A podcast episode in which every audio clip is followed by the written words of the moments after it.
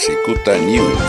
A continuación, el periodista Jaime Flores Martínez con su columna Cicuta.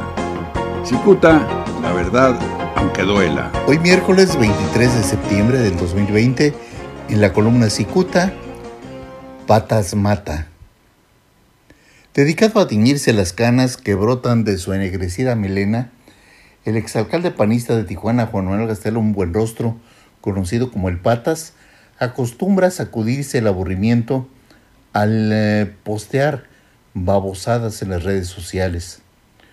Un ciudadano ensenadense que acostumbra a revisar su Facebook asegura que la indignación lo privó al observar un mensaje del Patas.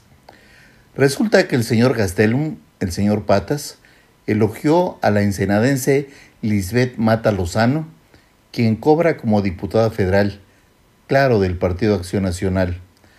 La señora Mata Lozano, no se ría, así se apellida, buscará reelegirse el año que entra.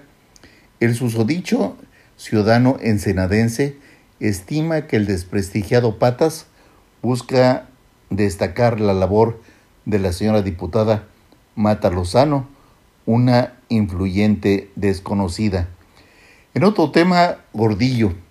Muchísima razón tiene el analista político Óscar Valdés al afirmar que la maestra Elvester Gordillo es un animal político que resurgirá en breve.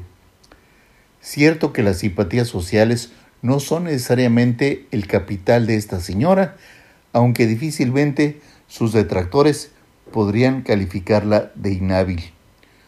Todo mundo se enteró que el INE le negó el registro como partido político a México Libre, propiedad de Felipe Calderón, es decir, de Margarita Zavala. Pero muy pocos se interesaron en la negativa del eh, registro a redes sociales progresistas, creación de la señora Gordillo. Hasta hoy esta mujer no ha salido a manifestar su inconformidad por la decisión del INE.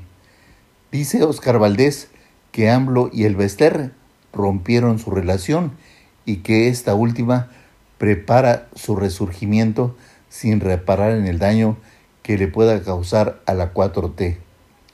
Según Valdés, AMLO incumplió los acuerdos establecidos con Gordillo y sabe que la señora echará mano de sus habilidades para descalabrar a Morena.